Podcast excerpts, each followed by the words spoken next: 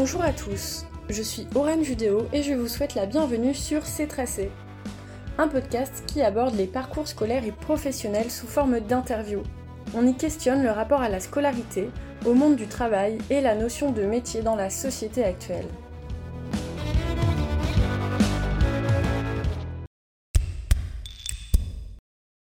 Aujourd'hui, nous rencontrons Céline, chef de projet dans le secteur de l'habitat social à Paris.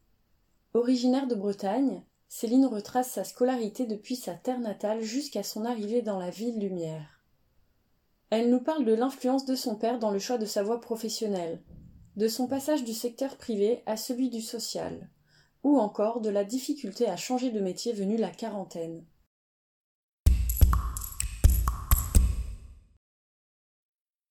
Toi, tu es chef de projet, responsable projet euh, dans l'immobilier, plutôt dans le secteur euh, de l'habitat social, c'est bien ça? Tout à fait. Donc, je, travaille dans un service maîtrise d'ouvrage, donc qui s'occupe euh, en effet du montage et du suivi de travaux, d'opérations de construction neuve et de réhabilitation. Donc, chez un bailleur social qui euh, intervient donc du coup sur son patrimoine quand il s'agit de réhabilitation ou également qui développe son patrimoine à travers des constructions neuves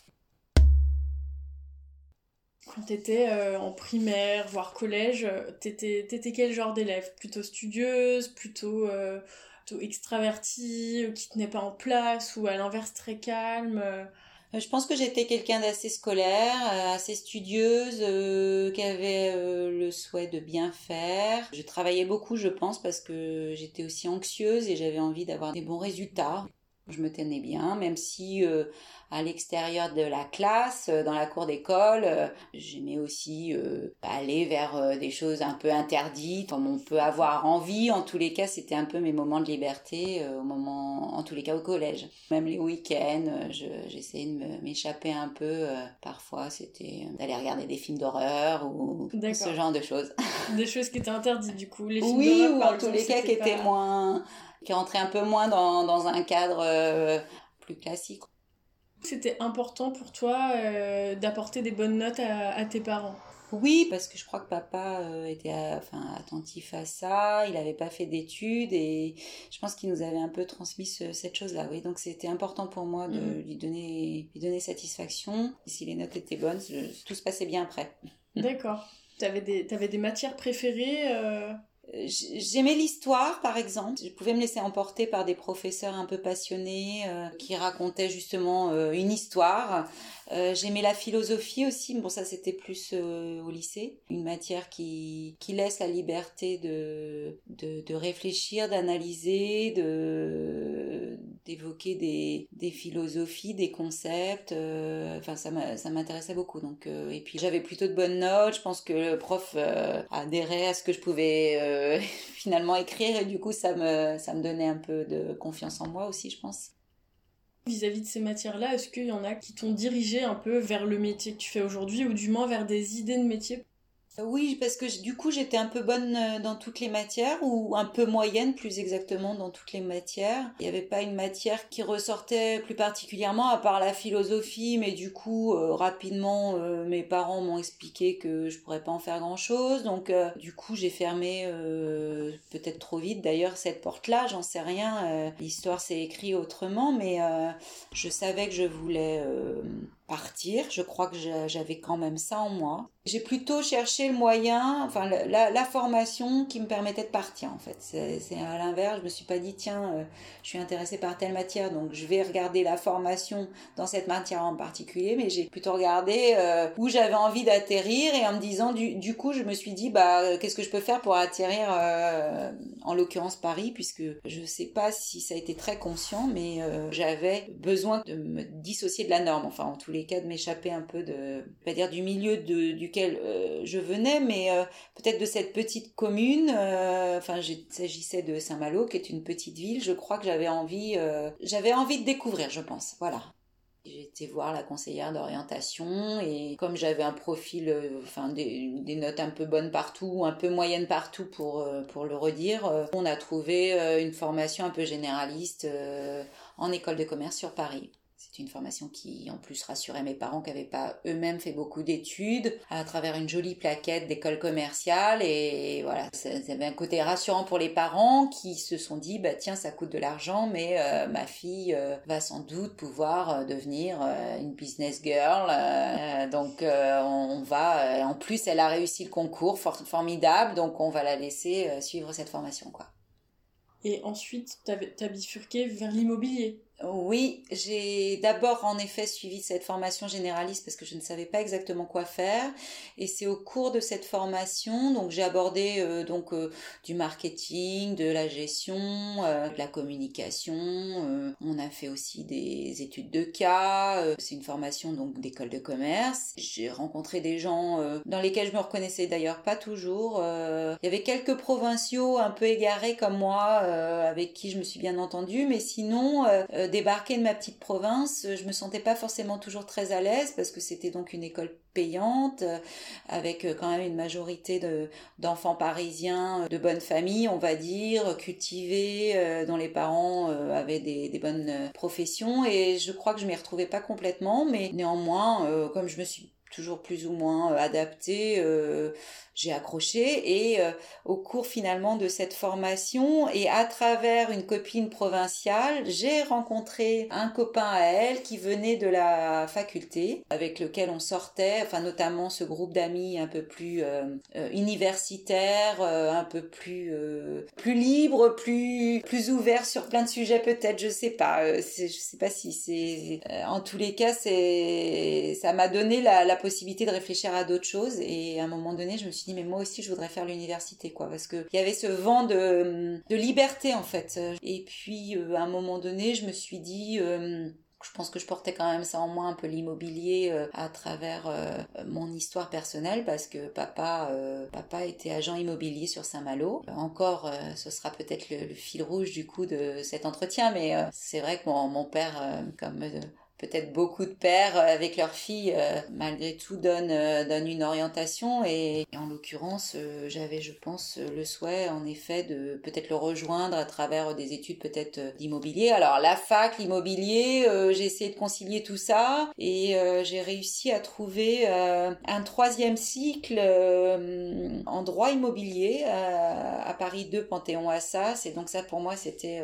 c'était extraordinaire de pouvoir aller à la fac au Panthéon Panthéon, venant de ma petite province, euh, d'un milieu pas forcément très cultivé, tout ça. Et, en fait, c'était un troisième cycle euh, qui était accessible. C'est un DU, un diplôme universitaire qui était accessible à euh, donc des personnes qui n'avaient pas de formation en droit. J'avais commencé à travailler chez un promoteur immobilier et, et du coup je suivais cette formation en parallèle de mon boulot. Du coup, c'était ton, ton, premier boulot en fait de gagne-pain un peu? C'était directement en, rapport avec tes études. En fait, j'ai un peu loupé une étape, euh, c'est-à-dire que je savais que je voulais aboutir, enfin, je, commençais à pressentir le fait que je voulais aboutir à ça, sauf que je savais pas exactement comment l'aborder, et en fait, je suis tombée par hasard sur une, une proposition d'une école privée encore, qui me permettait du coup de bénéficier d'une formation en immobilier, d'une première formation en immobilier en alternance. Je crois que c'était sur un an. Ça me permettait d'accéder justement en alternance dans,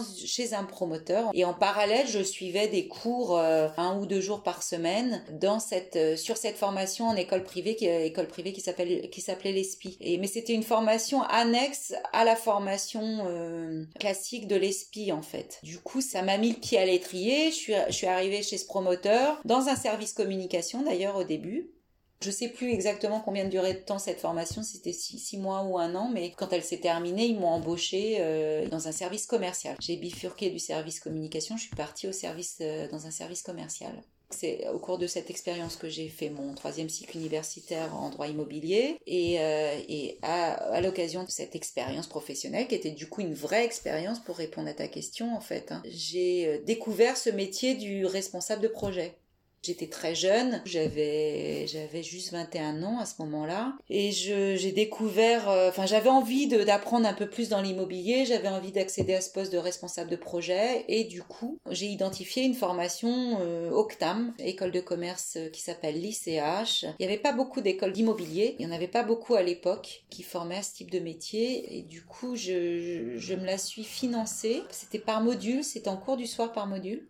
La première année, j'ai dû faire un ou deux modules. Et la deuxième année, comme j'étais très jeune, j'ai démissionné de cette boîte. Comment tu le vivais justement de, faire des, cours du soir? Parce que c'est un rythme complètement différent. Oui, c'était compliqué. Surtout, fallait bosser le week-end. Il y avait du boulot à fournir en parallèle du boulot euh, au bureau. Mais je crois que ça a duré un an, donc euh, je me posais pas trop de questions, je pense. Et puis, je voulais atteindre cet objectif de ce fameux poste de chef de projet, quoi, responsable de projet. Et, euh, j'ai fini par accéder à ce et au diplôme de l'ICH. Et à, partir du moment où j'ai été diplômée de, l'ICH, j'ai trouvé très facilement un boulot chez un autre gros promoteur en tant que responsable de projet. Donc, j'étais contente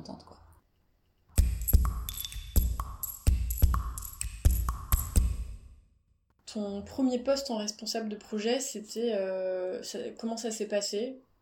Pas simple, parce que je suis arrivée dans une société un peu effervescente qui avait donc société de promotion immobilière. Le patron de cette boîte-là était un, quelqu'un d'un peu génial qui insufflait beaucoup et d'énergie et d'idées nouvelles et donc on, il avait développé un concept, le concept du one shot. C'était très euh, innovant à l'époque sur ce type de métier. En fait, il euh, partait du principe qu'on devait proposer sur un terrain euh, lambda, donc en ZAC, souvent en périphérie de ville, on pouvait proposer beaucoup de logements enfin un concept d'habitat en fait, et vendre tout sur un week-end en fait. C'était ça le concept du one shot. Donc nous, euh, en tant que chef de projet, on travaillait pendant des mois à concevoir avec les architectes un quartier, à déposer des permis de construire, à sortir des plans de vente. On proposait peut-être 300 appartements à la vente sur un week-end avec un immeuble témoin. Donc on, on décorait des appartements témoins pour montrer ce qu'on était capable de produire comme logement sur un concept un peu de villa sur le toit ou des logements euh, sur, sur deux niveaux avec des mezzanines très claires, très modernes, des cuisines ouvertes, euh, quasiment systématiquement des grandes surfaces extérieures. Et ça, c'était euh,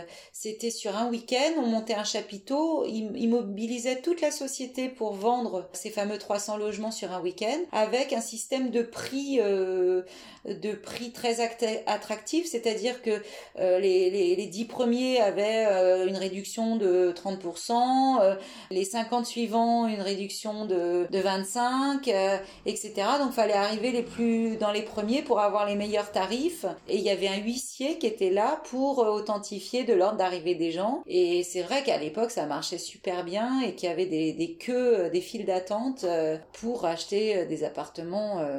Les premiers étaient, avaient bénéficié quand même de, de conditions très très intéressantes sur les appartements. Donc cette expérience-là a été hyper enrichissante, mais par contre, elle a été aussi un peu, euh, je vais pas dire traumatisante, mais euh, elle a été chahutante parce que je n'avais aucune expérience et en effet, j'ai été très tôt investie de, de, grosses responsabilités quand même parce que euh, il s'agissait de, de, manier quand même des gros budgets. suivant les périodes, j'avais un directeur de programme ou pas parce que il y avait quand même un peu de turnover aussi sur la partie management. Et puis je travaillais avec donc une équipe travaux puisque j'y étais associée. Moi, je m'occupais de la partie programme, donc je travaillais avec les architectes sur la partie montage. Et l'équipe travaux euh, construisait, enfin suivait la partie euh, les entreprises sur le terrain par rapport à, à ce que moi j'avais monté. Donc on, on, était censé travailler en, en, binôme, sauf que souvent les équipes travaux, il s'agissait de quand même d'hommes, souvent avec beaucoup de bouteilles, euh, plutôt euh, des profils chantiers. Donc des gars qui font euh, évidemment pas de cadeaux à des minettes euh, qui arrivent à 23 ans pour être leur leur égal. donc je me souviens m'être entendu dire on vous a confié quoi les premiers temps où je suis arrivée, je m'en souviendrai toute ma vie. On vous a confié quoi comme opération? Donc en, l'occurrence, il s'agissait d'une grosse opération à Ville-la-Garenne et euh, je me suis entendu dire, ah bah, j'en étais sûre, vous ne vous en sortirez jamais. Du coup, à ce moment-là, c'était exactement ce qu'il fallait pas me dire parce que euh, du coup, ça me boostait euh, pour leur prouver que j'allais m'en sortir, évidemment. Et puis c'était une, boîte euh, un petit peu famille, quoi. C'est-à-dire il y avait cet esprit. Euh, on faisait le vendredi soir, il y avait des rituels. Euh, on se prenait tous un verre, tous les salariés. On était tous invités à partager un verre avec la direction. Si on n'était pas là, c'était pas très bien vu. Donc il y avait une espèce de. Enfin, on appartenait un peu à, à cette entreprise, à cette grande famille. Il fallait qu'on leur soit un peu dédié. Et je me souviens d'avoir fait des gros gros horaires dans cette boîte-là.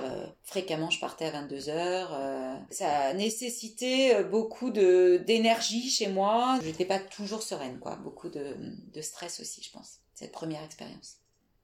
T'en as eu combien de, de, postes de responsable projet dans différentes entreprises?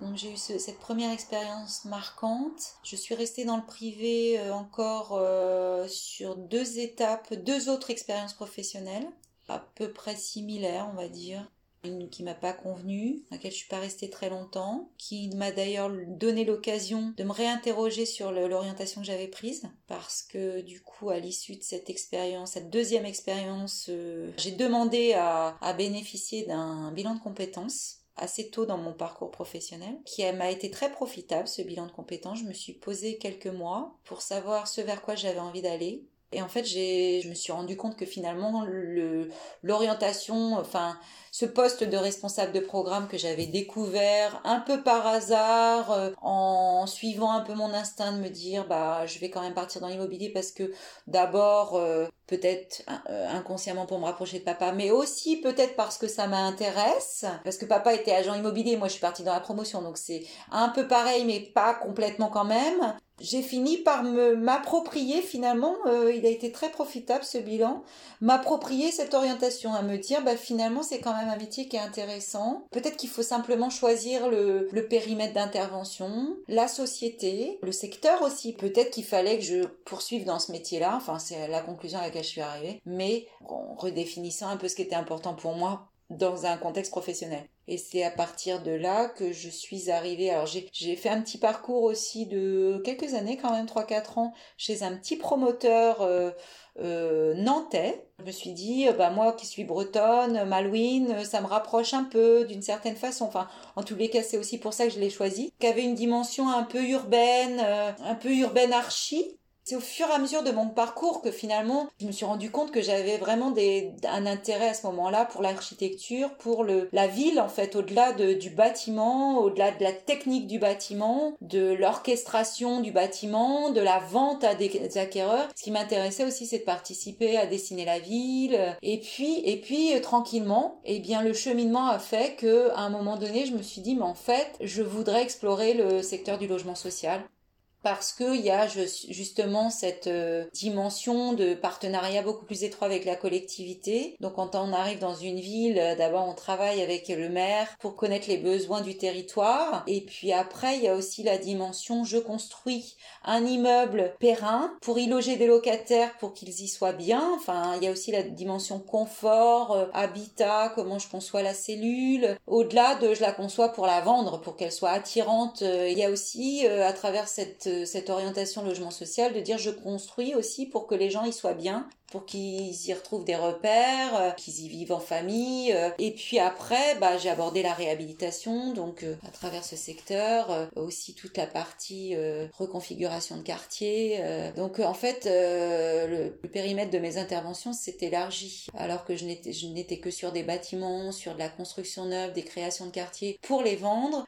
Aujourd'hui, je travaille sur ce même type de métier, donc de coordination de projets immobiliers, mais avec une finalité plus pérenne enfin en tous les cas, euh, plus d'intégration dans le quartier, dans la réponse euh, aux besoins en fait, et des territoires et des, et des occupants.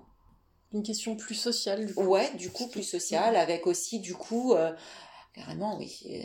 je travaille aussi avec des, des collègues qui vont justement développer des actions sociales sur des quartiers avec lesquels je travaille. Du coup, je peux réfléchir ensemble à intégrer, par exemple, des, des, des jardins partagés euh, dans un programme de construction parce que euh, ma collègue va m'expliquer que euh, ça va permettre à des, des, générations de se rencontrer ou parce que ça va permettre à des jeunes de découvrir voilà des activités donc j'intègre ça dans ma mes programmes de construction. Donc ça c'est très intéressant. Enfin ça peut être sur plein de choses diverses ou intégrer plus de locaux techniques plus de locaux vélos ou plus de locaux poubelles ou sur des équipements techniques, euh, peut-être des remontées d'informations sur le fait que les panneaux photovoltaïques ça marche pas bien, que ça tombe toujours en rade, ça coûte de l'argent, ça augmente les charges. Donc euh, c'est un peu la roue de l'expérience. Enfin, je je sais plus quel terme on peut utiliser pour ça, mais de dire voilà, je je profite quand même à plusieurs euh, à plusieurs en intervenant sur plusieurs sujets, on est tu peux modeler plus au fur et à mesure en fait.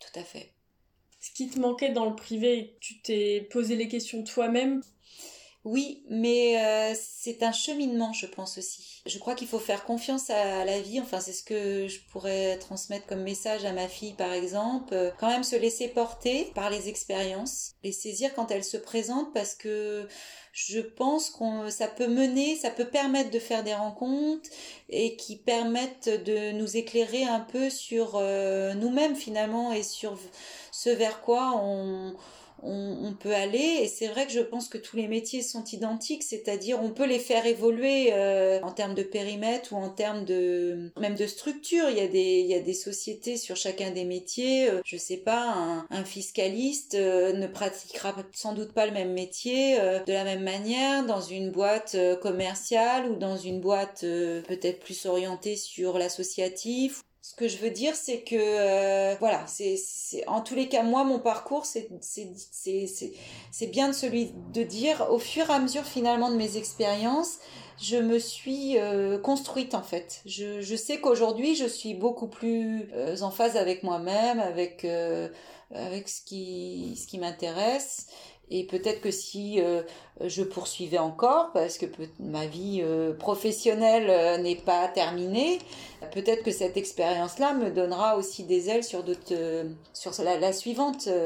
Peut-être que je vais partir, je ne sais pas, dans l'architecture ou d'ailleurs, voilà, c'est des choses auxquelles je réfléchis au moment de la quarantaine. Peut se reposer des questions euh, sur nos sur, sur cette, une seconde partie de vie ou une troisième partie de vie. Euh. Tu dis que ta, que ta vie professionnelle n'est pas terminée. Tu lui vois un avenir? Alors c'est encore flou. Je sais que je j'aime mon métier. J'y prends encore beaucoup de plaisir. Je suis dans une société avec laquelle je suis en phase en tous les cas sur la finalité, donc je m'y retrouve. J'ai en plus des collègues avec qui je m'entends très bien, j'ai un manager depuis quelques années avec qui je m'entends bien. Donc ça, c'est des éléments de confort à mon âge que je prends en compte dans cette réflexion autour de ce vers quoi je pourrais désormais partir. Il y a quelques années, il y a peut-être 3-4 ans, j'ai cherché à quitter cette société pour euh, retrouver... Alors euh, justement, je ne savais pas exactement, je pense que ça a été ça un peu la difficulté, c'est que j'ai déposé des candidatures, j'ai été reçue sur ce même type de poste. J'ai été reçue dans pas mal de boîtes, mais ça n'a pas abouti parce que je pense que justement, je n'étais pas complètement euh, convaincue de l'idée de partir et je pense que j'avais pas vraiment euh, affiné mon souhait de partir en fait. Je, pense que j'étais pas très claire sur pourquoi je partais en fait. Donc euh, je cherchais pour que je ne sais même pas pourquoi, sans doute pour donner un peu plus de neuf, enfin ou insuffler une autre énergie à mon parcours. Et à ce moment-là, je me suis reposée des questions et dans lesquelles je suis encore aujourd'hui, c'est-à-dire de me dire, euh, je crois qu'aujourd'hui, en fait, je repartirai pas dans une autre structure pour faire ce même genre de métier. En revanche, ce que je n'exclus pas, c'est peut-être à un moment donné de changer de changer de métier du coup ou de monter mon ma société. Alors, euh, en l'occurrence, à un moment donné, euh, j'avais envie de, j'avais très envie de monter ma mon agence immobilière aussi, moi. Ça nécessite d'avoir encore une fois beaucoup d'énergie, sans doute beaucoup de courage aussi. je ne suis suis pas sûre d'en être suffisamment dotée encore. Peut-être que ça viendra ou peut-être que ça viendra pas. Je fais confiance aux opportunités. Euh, peut-être que je repartirai aussi en province et que du coup ce sera peut-être plus facile qu'à Paris d'ailleurs. Après il y a d'autres métiers euh, auxquels je pense. L'architecture d'intérieur euh, à un moment donné m'a intéressée. J'avais regardé des formations que je pourrais peut-être regarder avec mon employeur aussi peut-être que c'est des choses qu'on pourrait regarder ensemble euh, dans le cadre de parcours euh, de formation ou bien euh, le syndic de copropriété aussi tout en restant du coup quand même dans ce milieu du, bâtiment et je pense enfin parce que je crois qu'il faut quand même en France on est un peu on est quand même dans une la France est un est une société qui évoluera peut-être mais qui quand même reste très attachée au diplôme quand même très compliqué de changer de métier radicalement en France Donc il est préférable de pas trop s'en éloigner, je pense. Enfin, je me dis qu'on peut redonner du souffle quand même à son, son métier, ou plutôt à son parcours, en restant pas loin de, de son expérience de base, mais en donnant un peu de, allant chercher d'autres, d'autres, d'autres choses sur des métiers un peu parallèles. Vis-à-vis de cette idée de formation, euh, Qu'est-ce qui t'a freiné du coup euh, Pourquoi par exemple tu t'es pas lancé euh, dans, dans, une formation ou dans autre chose?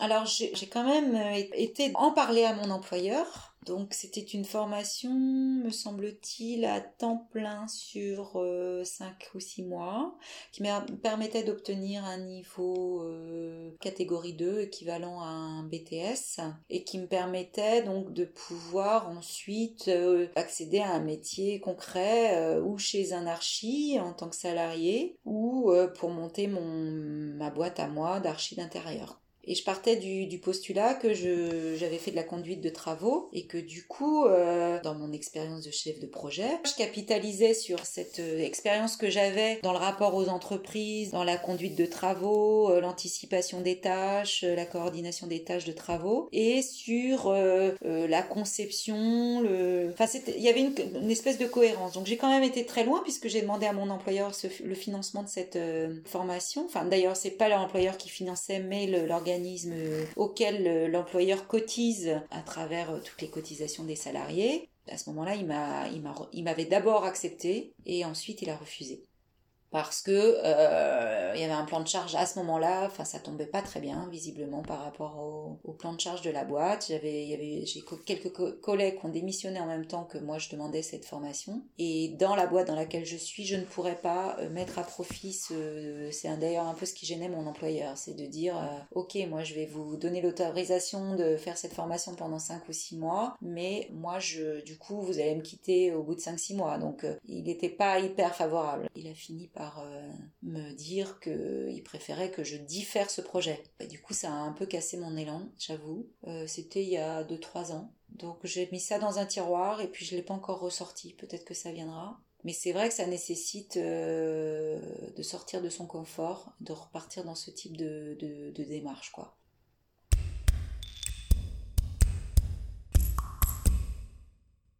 Par rapport à ce qui s'est passé dernièrement avec euh, le Covid-19 et euh, le confinement.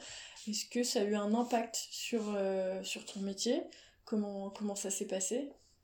Ça a eu un impact sur l'arrêt des chantiers puisque euh, malgré finalement le fait qu'il n'y ait jamais eu de consigne de la part de, des ministères sur l'arrêt des chantiers, les mesures qu'il y avait lieu de mettre en place pour les salariés étaient trop contraignantes pour, euh, une grande, grande majorité des entreprises qui ont toutes... Euh, en tous les cas sur tous mes chantiers à moi décidé d'arrêter les chantiers pendant la période du confinement, quasiment les deux mois. Donc en cela, ça a une incidence sur mon métier. En revanche, je, me suis quand même euh, largement alimentée, enfin j'ai largement occupé, on va dire, euh, mon temps sur du coup euh, la partie montage, puisque dans mon métier il y a, deux facettes, il y a la partie que j'appelle montage et la partie donc suivi de travaux. Et si l'une était arrêtée, j'ai continué à travailler quand même pas mal sur la partie montage. On a passé beaucoup de temps à retravailler toutes les mesures de sécurité et de protection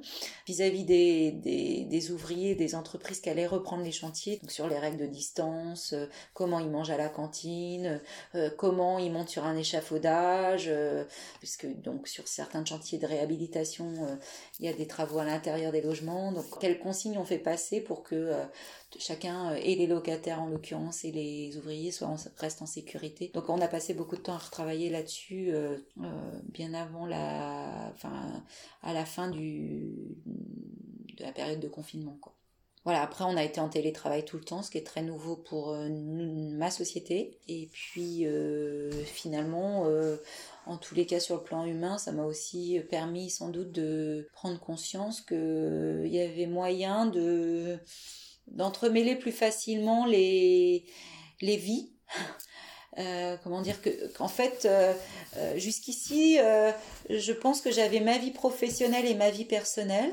Et finalement, depuis euh, la fin du confinement, je me dis, je, je, vis mieux en fait. Je me lève pas forcément le matin en me disant, oh là là, je vais travailler. Je me dis, bon, euh, forcément, je vais travailler, mais je vais aussi pouvoir euh, intercaler des ma vie en fait ma vie aussi de ma vie personnelle dans ma journée en fait enfin voilà c'est c'est plus fluide ce cette ces interactions entre mes deux vies. Ta boîte, euh, tu disais que ta boîte, euh, c'était super nouveau pour eux de, faire du télétravail. Ils ont intégré ce nouveau système, du coup tu peux continuer à en faire euh, depuis, depuis que le déconfinement...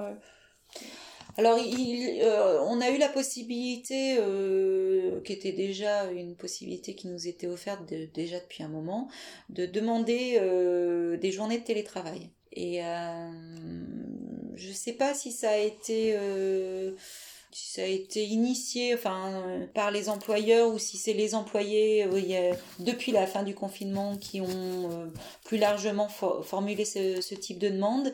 Mais c'est vrai qu'aujourd'hui moi typiquement j'ai formulé alors que avant le confinement je pense que ça ça m'était venu à l'idée de demander une journée de télétravail mais euh, j'avais pas osé. Et euh, en sortant du, du confinement, euh, voilà, depuis qu'on a repris le travail en présentiel, bah, du coup, j'ai quand même pas mal de collègues avec qui j'ai échangé qui ont tous formulé une demande d'une journée de télétravail. Donc moi, je l'ai faite aussi parce que ça m'est apparu tout d'un coup beaucoup plus naturel et que visiblement, il y avait quand même un, un cliquet qui avait sauté aussi chez mon employeur. Comment vois-tu le secteur de l'immobilier d'ici une quinzaine d'années, du moins son évolution, ou est-ce que tu observes des tendances? Il y a une tendance qui est désormais d'ailleurs euh, très amorcée, donc c'est ça appartient presque au passé, qui est celle de regroupement des tout petits offices HLM euh, ou des tout petits offices, donc euh, regroupement de ces, petites structures pour en former des grosses. Après, il y a aussi euh, toute l'impulsion euh, liée euh, aux politiques environnementales, qui est de dire on va subventionner les bâtiments pour limiter les, les pertes d'énergie, pour renforcer les performances thermiques des bâtiments. C'est des tendances qui sont amorcées et qui vont se poursuivre. Donc on risque de d'intensifier nos, nos, actions de réhabilitation sur euh, les enveloppes des bâtiments et aussi les, équipements techniques qui participeront à la réduction des charges des locataires. Dans le milieu du privé, il y a des promoteurs un peu innovants euh, qui se positionnent sur de la prestation qui associe à la construction et à la vente de produits immobiliers, c'est-à-dire qu'ils vont qui vont proposer des locaux euh, associatifs en pied d'immeuble, peut-être en gestion partagée euh, par des copropriétaires. Enfin, il y a toute cette, cette dynamique aussi qu'on voit un petit peu, ces concepts un petit peu de, vivre ensemble, de partager un petit peu plus les les équipements en fait par exemple des salles de lavage dans des immeubles euh, qui se mettent en place pour aussi libérer des espaces dans les logements euh, ou tout ce qui est connectique euh, tout ce qui est commande à distance bon ça c'est des tendances qu'on observe après sur l'évolution économique du secteur je pense que c'est un secteur qui emploie beaucoup de monde qui représente un un gros poumon économique pour la France. Donc je pense que c'est un secteur qui bénéficiera toujours d'une attention particulière des politiques publiques. C'est sûr, tant euh, au niveau des, de, l'État qu'au niveau des, collectivités, des, des, maires. Ça fait travailler euh, les infrastructures, les, équipements, les, euh, les transports. Enfin, c'est vrai que le, secteur du, bâtiment est intimement lié au, à la ville, en fait, en permanence si on construit des logements, il faut construire des crèches pour que les habitants puissent mettre leurs enfants aux crèches. Il faut faire venir des médecins. Il faut, enfin, tout ça, c'est, on va densifier des zones pour limiter euh, l'éparpillement et justement le trop d'investissement dans, des endroits peut-être isolés. Et au contraire, on va densifier pour exploiter au plus les équipements. Enfin, tout ça, c'est, ça, tout ça, ça vit ensemble en fait.